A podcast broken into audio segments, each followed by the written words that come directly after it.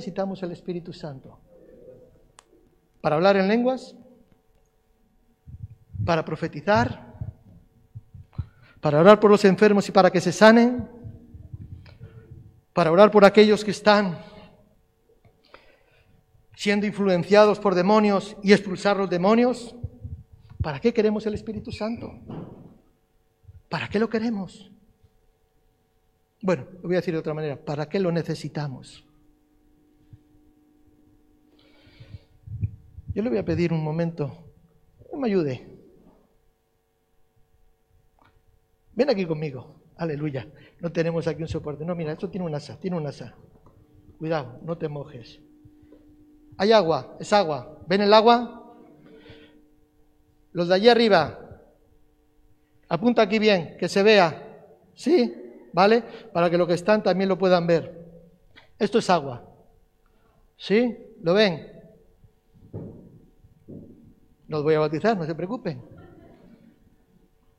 El agua dice que simboliza al Espíritu Santo. ¿Sí? Síganme, por favor. Sí, parece que estoy solo, aleluya. El agua simboliza al, al Espíritu Santo. Y nosotros somos como esta esponja. María está preocupada, dice, se ha metido una esponja en el bolsillo y ya va a manchar los pantalones. El estropajo sucio de ahí, no, está limpio, no se preocupe, está limpio y está seco.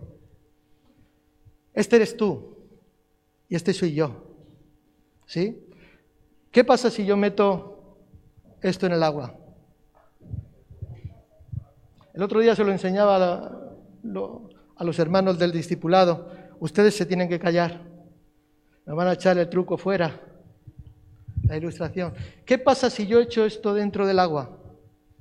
Venga, por favor, les escucho. Absorbe el agua. O sea, tú y yo somos como esta esponja que si nos zambullimos donde está vamos a decir, el pozo del Espíritu Santo, la fuente del Espíritu Santo, nos llenamos de agua, nos inundamos. ¿Sí? ¿Ustedes lo creen? ¿Seguro? Bueno, no traído un ¿Había por ahí algún trapito? No, déjalo, déjalo, déjalo, déjalo, no pasa nada, luego lo cogemos. Si yo meto la esponja dentro, ¿se llena de agua? ¿Sí? Vamos a dejarla un poquito, vamos a dejarla un poquito. ¿Sí? ¿Ya vale? ¿Ya está llena? ¿Un poquito más?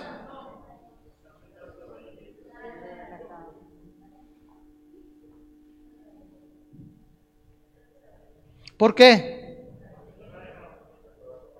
¿Por qué? La tenía tapada, la tenía bien sujeta y solo ha recibido un poquito de agua, un poquito de agua, porque la tenía en mi mano cerrada. Pero ¿qué ocurre si yo simplemente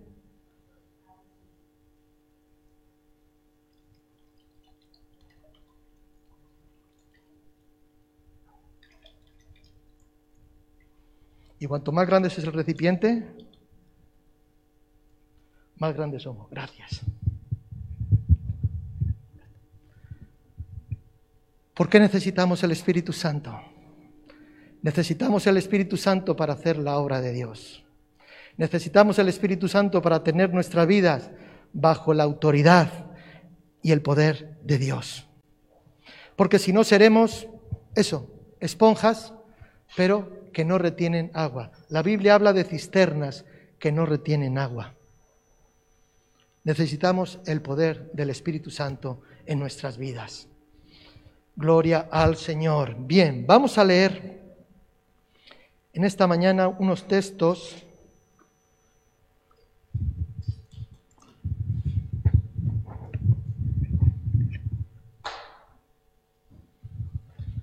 que están en, en Lucas, capítulo, capítulo 24 de Lucas. para que la iglesia, para que nosotros, la iglesia, el pueblo de Dios, podamos ser influencia en esta ciudad y podamos resistir a la influencia que el mundo ejerce sobre el pueblo de Dios, necesitamos el bautismo del Espíritu Santo, necesitamos la llenura del Espíritu Santo. Que podamos comprender, que podamos entender la necesidad de recibir el poder del Espíritu Santo y que busquemos esa llenura cada día con pasión y con devoción. Amén. Dice en Lucas capítulo 24, versículo 49. Aquí ya, cuando Cristo se aparece después de resucitado a sus discípulos y antes de partir, les dice, he aquí que yo enviaré la promesa de mi Padre sobre vosotros, pero quedaos vosotros en la ciudad de Jerusalén hasta que seáis investidos desde lo alto. Aleluya. Dice en Hechos, en el capítulo 2 del libro de los Hechos. Ay, perdón, se me ha ido.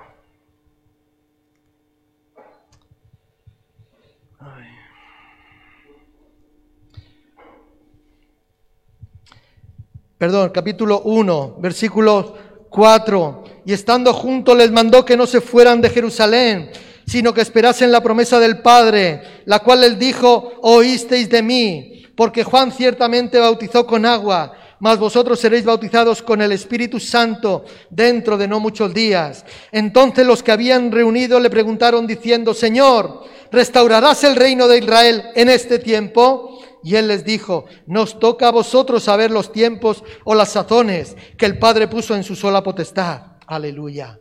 Pero recibiréis poder recibiréis poder cuando haya venido sobre vosotros el Espíritu Santo, y entonces me seréis testigos en Jerusalén, en Judea, en Samaria y hasta lo último de la tierra. Gloria al Señor. Y un poquito más adelante, en el capítulo 19 del libro de los Hechos, vemos una historia que vamos a pararnos ahí en esta mañana. Eh, cuando Pablo llega a la ciudad de Éfeso, y se encuentra a un grupo de creyentes. Dice el capítulo 19, versículos 1 en adelante. Y aconteció que entre tanto que Apolos estaba en Corinto, Pablo, después de recorrer las regiones superiores, vino a Éfeso y hallando a ciertos discípulos, no serían muchos, a unos pocos, les dijo, ¿recibisteis el Espíritu Santo cuando creísteis? Y ellos le dijeron, ni siquiera hemos oído que si hay Espíritu Santo. Entonces Pablo les dijo, ¿en qué pues fuisteis bautizados? Ellos dijeron, en el bautismo de Juan. Dijo Pablo, Juan bautizó con bautismo de arrepentimiento, diciendo al pueblo que creyesen en aquel que vendría después de él, esto es, en Jesús el Cristo. Cuando oyeron esto fueron bautizados en el nombre del Señor. Aleluya. Y habiéndoles puesto las manos, Vino sobre ellos el Espíritu Santo y hablaban en lenguas y profetizaban. Y eran por todos unos doce hombres, unos pocos, una iglesia pequeñita, unos pocos creyentes. Y la realidad era que estos mismos creyentes ni sabían, ni habían oído de lo que era el Espíritu Santo, ni de lo que simbolizaba, ni lo que representaba, ni lo que, bueno, no conocían nada de ellos, solamente recordaban o sabían acerca del bautismo del arrepentimiento, aquel que Juan proclamaba. Recibir el bautismo del Espíritu Santo, yo creo que es la, la solución para la indiferencia, es la solución para la, eh, ¿cómo lo digo?, mundanalidad, la carnalidad, es la falta, o sea, es la, la solución para una fe que muchas veces es una fe superficial, que simplemente se queda como la esponja. Coge cuatro gotitas y poco más, porque la tenemos bien, bien cerrada, bien estrujada entre nuestras manos. Y la iglesia local, la iglesia actual, hoy, ¿verdad? Necesita el bautismo del Espíritu Santo para esto, para la solución, para solucionar la indiferencia, que es un problema terrible en las iglesias de nuestro tiempo, para la mundanidad, mundanalidad, que es otro problema terrible en la iglesia. Yo cuando oigo eso de cristianos carnales digo, no puede ser, no puede ser, si es cristiano no puede ser carnal, tiene que ser un cristiano espiritual, por de no, o sea, por ende, entonces hay una mundanalidad y tiene que ser solucionada por medio del bautismo del Espíritu Santo y una fe que muchas veces es una fe muy superficial. muy superficial. Es una fe de la orilla. Es una fe que simplemente está a la orilla del mar. No quiere meterse, no quiere ir más allá. Y Pedro, perdón, Cristo le dijo a Pedro, boga mar adentro. No te quedes en la orilla, vétete a lo profundo, a las profundidades, allí donde tus pies no hacen, no tocan, allí donde te vas a tener que librar y vas a tener que confiar en mí, Pedro, le dijo Jesús. Y Pedro le dijo, en tu palabra lo haré, en tu palabra te obedezco, echaré las redes. Y necesitamos el Espíritu Santo para superar, para dar solución a esta fe superficial que muchas veces está en medio de la iglesia, una fe superficial. El ambiente de adoración en la iglesia, el ambiente de adoración que hoy, ¿verdad? O sea, eh, tenemos en la iglesia nos revela que necesitamos y es indispensable el bautismo del Espíritu Santo. Porque ¿cómo venir a un culto y adorar en tus fuerzas? ¿Cómo venir a, un culto y adorar en tu, en tu conocimiento? Hoy nos compartían adorar al, Espíritu, al Señor en espíritu y en verdad. Necesitamos el Espíritu Santo y si queremos darle la mejor adoración a Dios, es indispensable hacerlo llenos del Espíritu Santo. Pero Pablo cuando llegó a, a Éfeso, ¿qué se encontró? Se encontró con una iglesia enferma. Una iglesia enferma.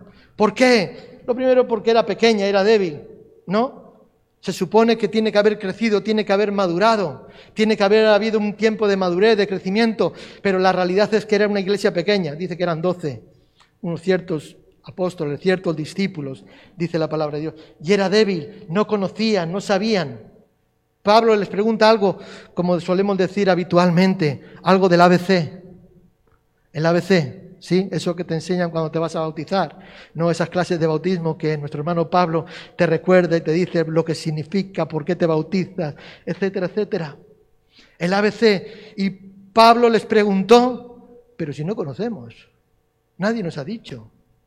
Era una iglesia enferma, una iglesia pequeña, una, una, iglesia débil. Era una iglesia que era incapaz de impactar a la ciudad por medio de Jesucristo.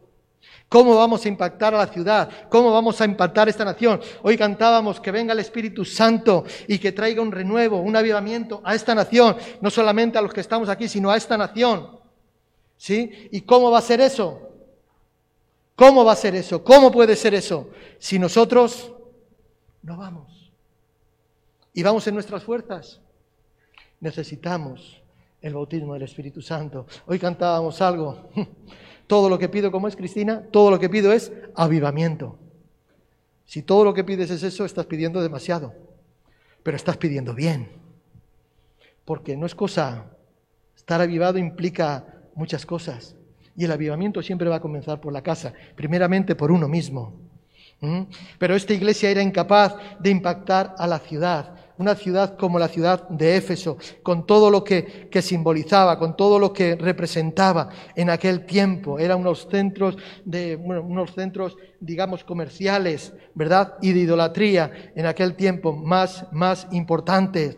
Esta iglesia estaba oprimida, vivía sofocada por el mismo ambiente que la rodeaba. Y ese ambiente de fuera se trasladaba adentro. Y era muy difícil muchas veces poder, poder eh, hacer la obra de Dios.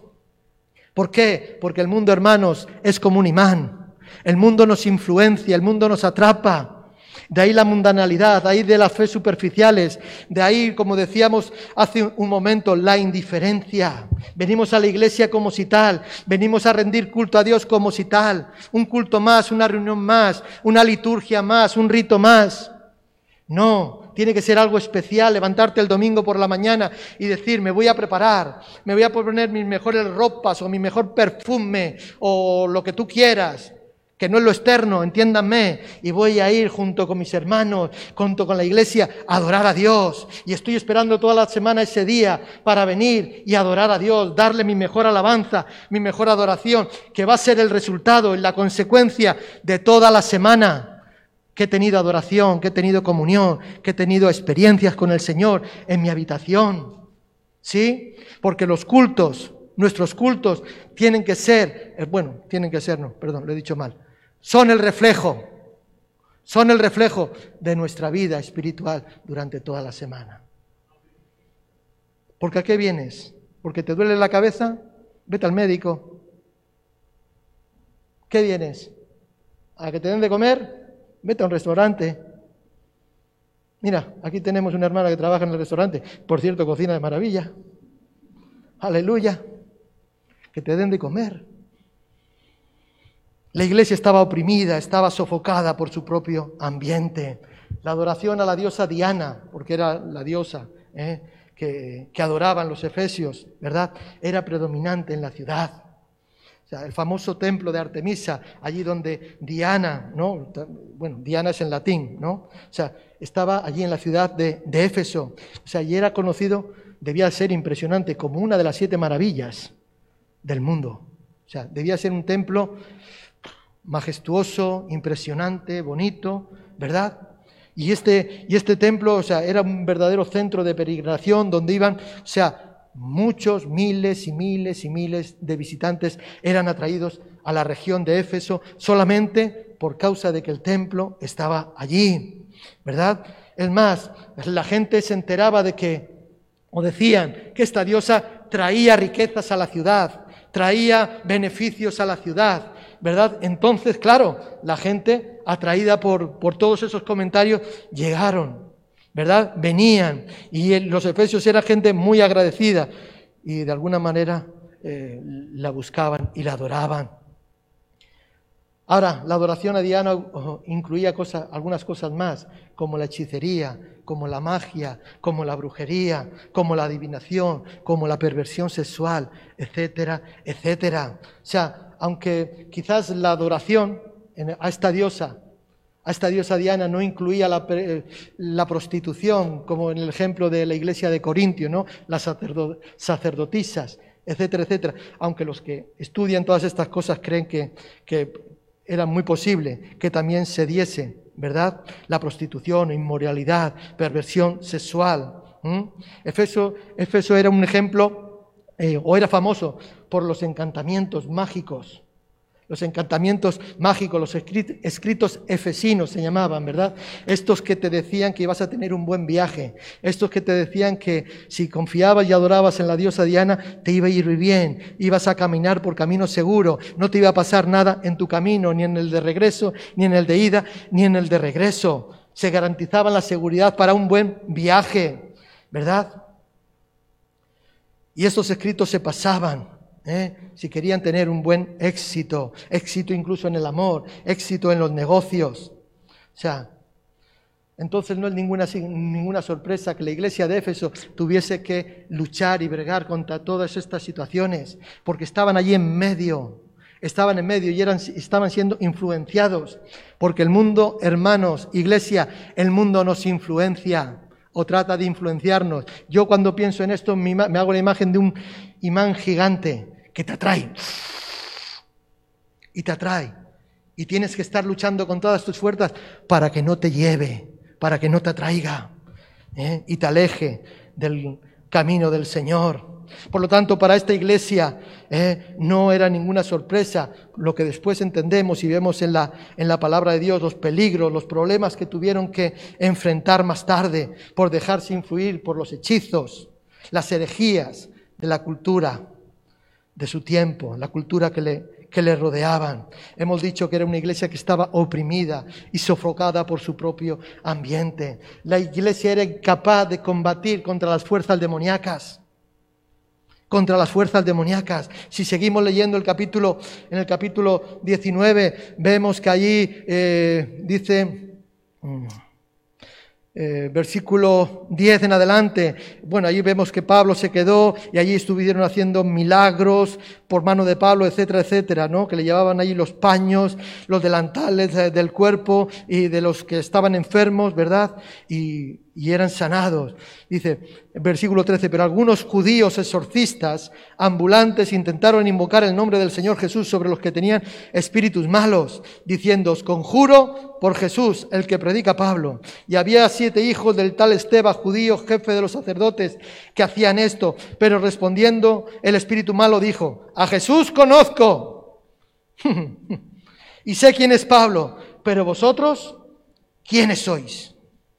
Vosotros, ¿quiénes sois? Y el hombre en quien estaba el espíritu malo, saltando sobre ellos y dominándolos, pudo más que ellos, de tal manera que huyeron de aquella casa desnudos y heridos. Y hay una fuerte, hay un ambiente espiritual que nos rodea, que ejerce influencia, ¿verdad? Como en Éfeso. Y la iglesia de Éfeso no era capaz de combatir las fuerzas demoníacas. ¿Mm? Pero sabes una cosa, que aún en la actualidad hay muchas iglesias, hay iglesias, vamos a decirle iglesias. Aquí no pasa. Aleluya. Aleluya. Hay muchas iglesias que están en la misma condición. Están oprimidas por su propio ambiente, al ambiente que recibimos del mundo que lo trasladamos a la iglesia. ¿Sí? Es más, en muchos lugares incluso queremos aceptar. Hoy es muy difícil. A veces, o sea, lo que menos se oye, ¿cómo digo esto, Señor? Nos censuramos, o algunos se censuran, para no hablar de según qué temas porque son políticamente incorrectos, porque te van a señalar, porque te van a ver como alguien xenófobo, intolerante. ¿Cómo? Entonces no tocamos ciertos temas en la iglesia para hablar del pecado, para denunciar el pecado, etcétera, etcétera. Y en la actualidad muchas iglesias están en la misma condición, oprimidas por su propio ambiente. Son iglesias carnales, son iglesias débiles, son iglesias que no tienen poder para combatir la maldad que hay en, en el entorno.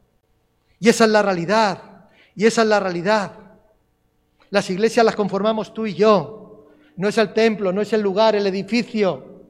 No, somos tú y yo. Y la iglesia es una iglesia débil. ¿Por qué? Porque son iglesias débiles, carnales, sin poder, como la iglesia de Éfeso.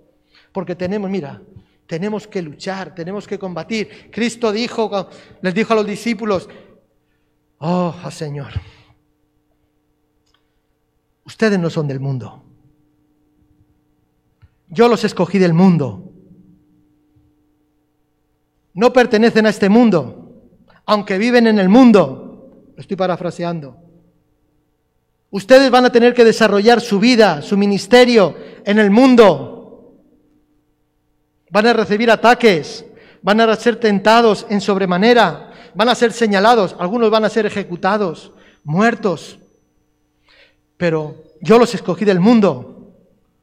Confíen, confíen en mí, confíen en mí. Era una iglesia débil. Ahora, Pablo habla de una receta, la receta para la cura, para sanar la enfermedad. Y Pablo conocía la receta para la cura de la enfermedad de la iglesia, concretamente la de la iglesia de Éfeso. ¿Cuál es esa receta? El bautismo del Espíritu Santo.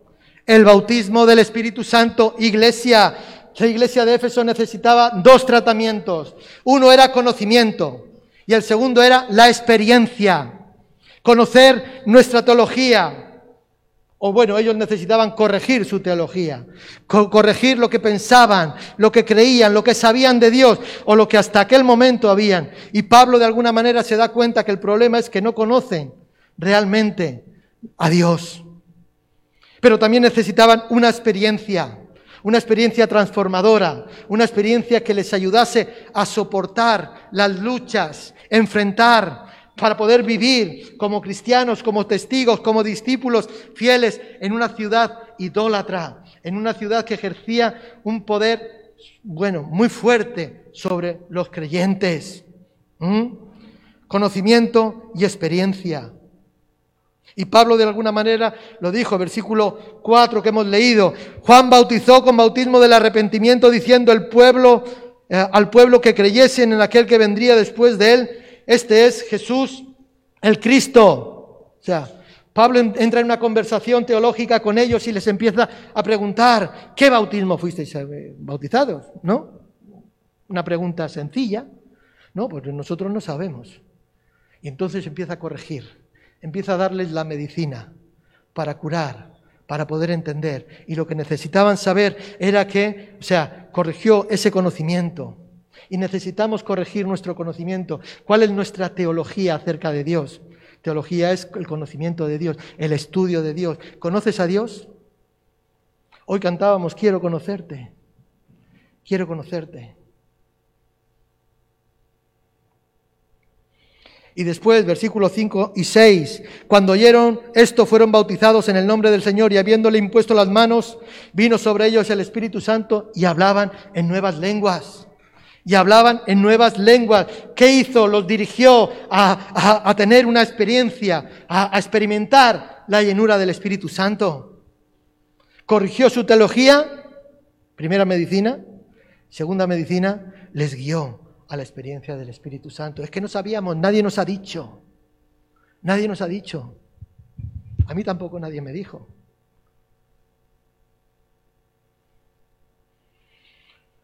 La iglesia también necesita oír esta gran verdad. Digo la iglesia, buen pastor, y la iglesia en general.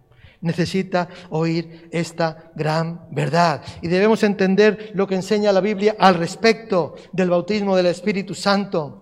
¿Sí? No es para salvación, aunque yo entiendo que de alguna manera el bautismo del Espíritu Santo es como que nos, nos separa en el sentido de santidad, en el sentido de poder hacer la obra de Dios. Pero el bautismo del Espíritu Santo nos habla la palabra de Dios que es para todos los creyentes, no solamente para algunos, no solamente para el pastor, para los líderes, no, es para todos los creyentes. Padre, perdón, el apóstol Pedro en su primer discurso, hablando, dando, eh, eh, expresando la profecía del profeta Joel, ¿verdad? Del derramamiento del Espíritu Santo en los últimos tiempos, está diciendo, y Pablo y Pedro añadía, y no solamente esto, sino vuestros hijos, vuestras hijas, y todos aquellos a los cuales el Señor nuestro Dios llamare. O sea, es para todos, no es para unos privilegiados que hablan en lenguas ¿Mm? Es para todos. Eso dice la Biblia. Es poder para testificar, para representar a Cristo dignamente. Porque ya hemos dicho al principio, ¿para qué queremos el bautismo del Espíritu Santo? ¿Para hablar en lenguas? Solamente para hablar en lenguas. Solamente para profetizar. No. Primeramente, yo ahí siempre trataré de aplicármelo, aunque a veces, bueno, sé que estoy falto en ocasiones. Porque mejor es tener tu vida, tu alma, tu cuerpo, tu espíritu controlado, que hacer grandes obras, que conquistar una gran fortaleza, como dice Proverbios. Para eso necesitamos el Espíritu Santo. Para eso necesitamos el Espíritu Santo. ¿Y para qué más? Para poder testificar, para poder representar a Cristo dignamente, testigos fieles, discípulos de Él, donde quiera que vamos, sin avergonzarnos, sin avergonzarnos de Él. Gloria al Señor.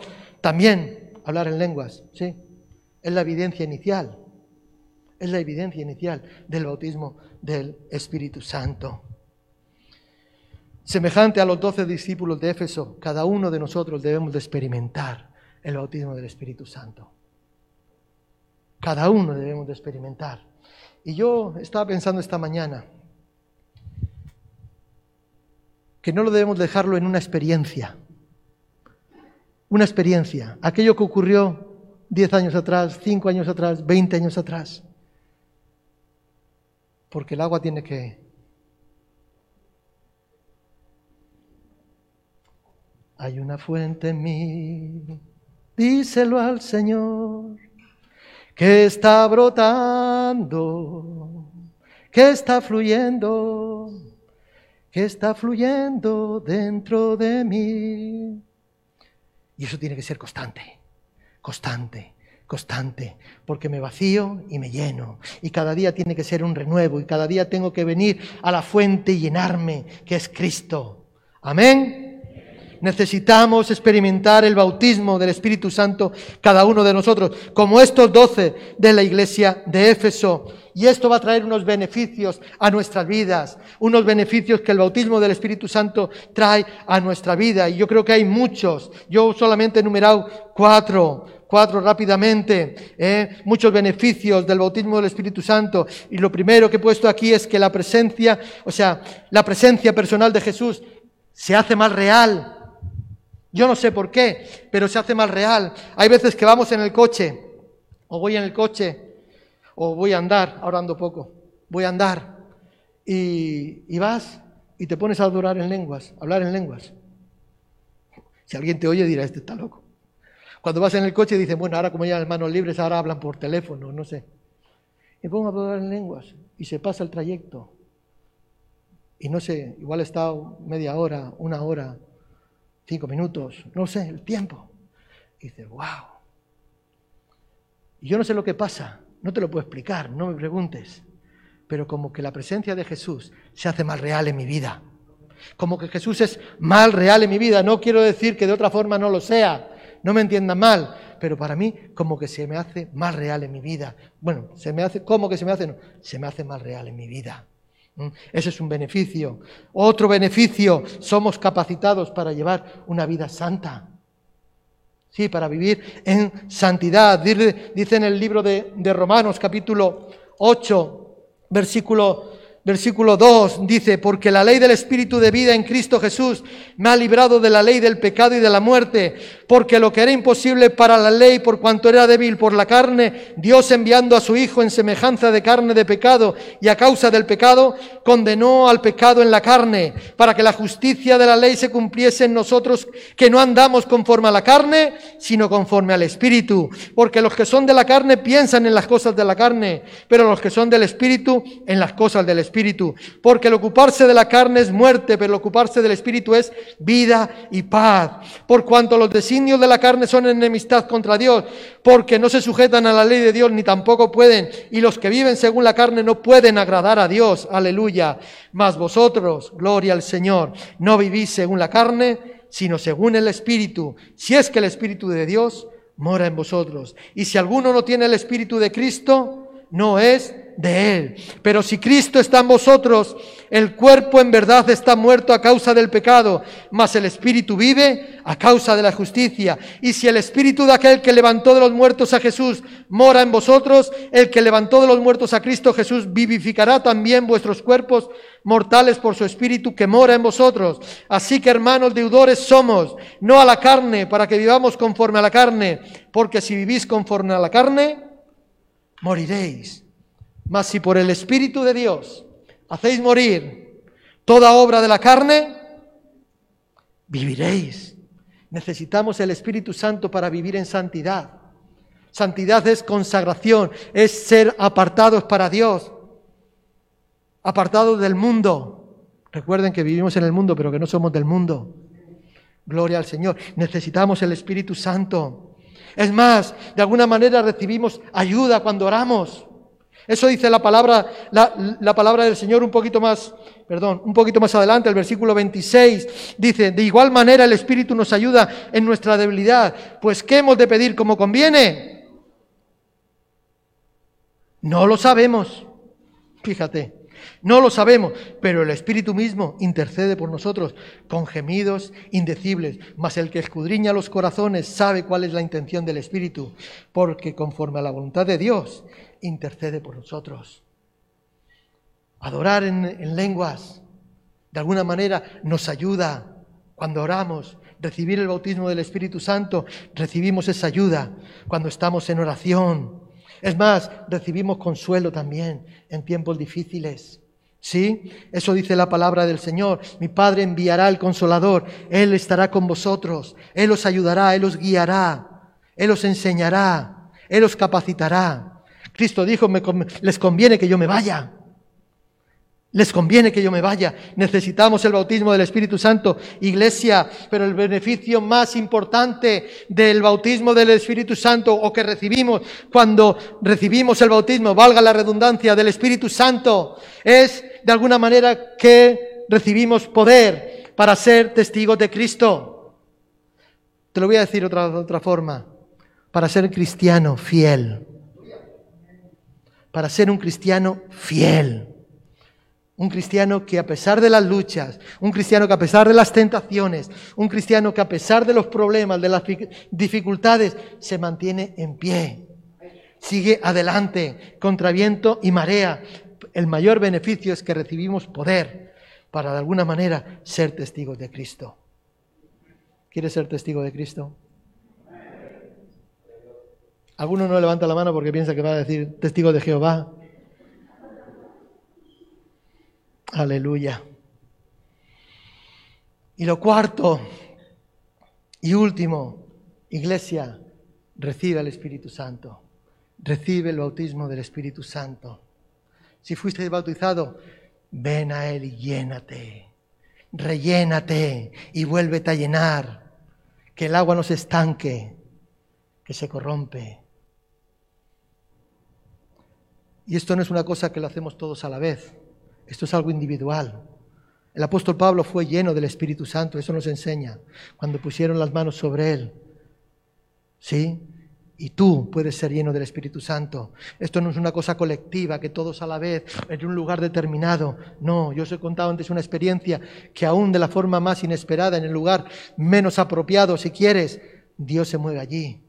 Es una experiencia personal, individual. Puede ser aquí en el templo o en la iglesia, puede ser en tu casa, puede ser en el trabajo puede ser conduciendo. ¿Te imaginas conduciendo? Aleluya. Y te da por hablar en lenguas y, y de repente te para la Guardia Civil y te pide la documentación. ¿Usted ha bebido? ¿Eh? ¿Te imaginas? Es algo individual, es una experiencia individual para todos. Gloria al Señor. Hemos dicho que no hay nadie más que nadie.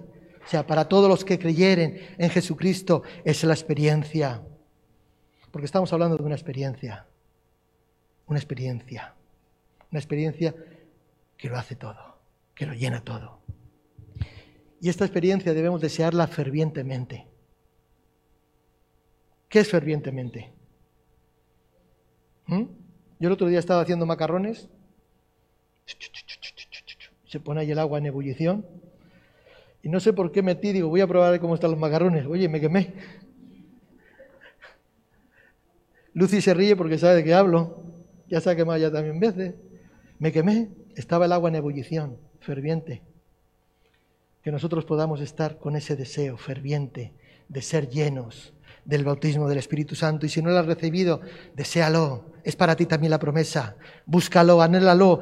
Quizás hoy quizás esta noche, en la cama, mañana cuando te levantes, cuando vayas para el trabajo, cuando estés de paseo. Anhélalo fervientemente. ¿Mm? Pedro, el apóstol Pedro, dijo que debemos de arrepentirnos y creer. Arrepentirnos y creer. Por lo tanto, arrepentirnos y pedir ser llenos del Espíritu Santo ser llenos del Espíritu Santo. Antes nos compartían aquí que somos un templo santo y Dios habita en un templo santo. Sí, yo sé que venimos y estamos manchados porque somos odres viejos, odres contaminados por el pecado. ¿Mm? Arrepintámonos, que Dios nos limpie, que Dios nos perdone y pidámosle el bautismo, el del Espíritu Santo. Y lo último, debemos de tener fe. ¿Tienes fe? ¿Tienes fe? ¿Tienes fe? Aleluya. Solamente, concluyo, solamente aquellos creyentes, o cuando los creyentes son llenos del bautismo del Espíritu Santo, es entonces que la iglesia será suficientemente poderosa para impactar, suficientemente poderosa para resistir el ambiente, que muchas veces es un ambiente turbio, es un ambiente denso, es un ambiente de mundanalidad, de una fe superficial, un ambiente de debilidad espiritual.